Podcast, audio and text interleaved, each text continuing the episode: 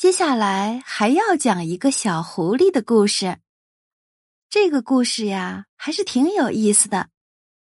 在大森林里，有这么可爱的一家子，有一只老狐狸带着三只小狐狸。小狐狸们长得比老狐狸还古灵精怪，个个都不简单。老大最能吃，也最有力气，因此他能抢到奶水最多的乳头，饿不着。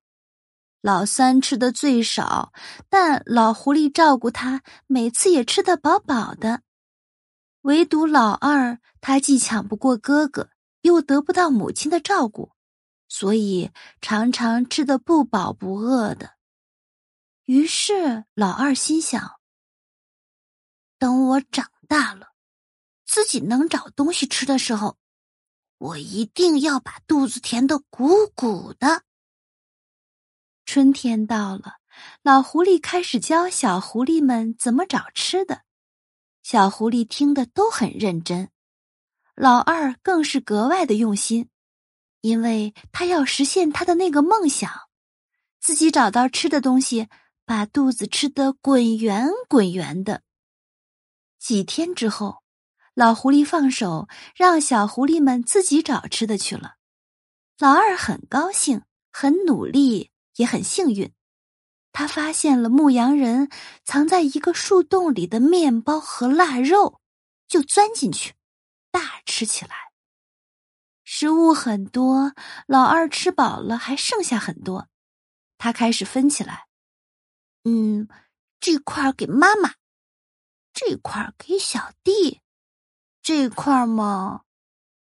老二想起小的时候，哥哥总是抢他吃的乳头，心里很不满意，气呼呼的说：“嗯，算了，我还是替他吃了吧。”于是，老二又把本来打算留给哥哥的一块也吃到自己的肚子里去了。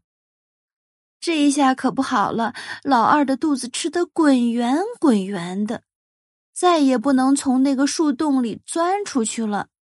他暗暗叫苦。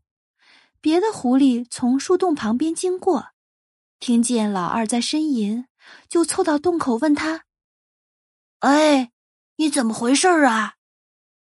问明情况后，就对老二说：“哎，贪吃的兄弟，不要紧的，你在洞里待着吧，最好再来回走动走动。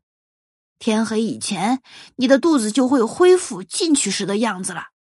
你再钻出来，就不用那么费劲儿了。”老二按这个狐狸说的做，果然傍晚的时候，他的肚子有点小了。恢复的跟原来差不多了，于是他就很顺利的翻出了树洞。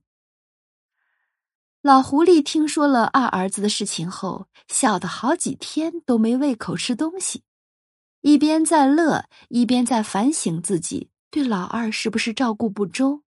更没想到的是，老二还有自己为吃而疯狂的理想呢。而老狐狸的大儿子却气得顿顿吃得滚圆滚圆的，没心没肺的大吃大喝。老狐狸同样看着老大的反应，也是乐不思蜀。但是老狐狸想好了，得重新用新的方法来教导三个儿子，根据他们的能力与个性来针对性的进行教导，不能再发生老二一样的想法了。让他们都享有最合适的教育方式，让他们有自己的理想，能够为自己的梦想而努力奋斗，让自己的小狐狸们尽可能的少走弯路，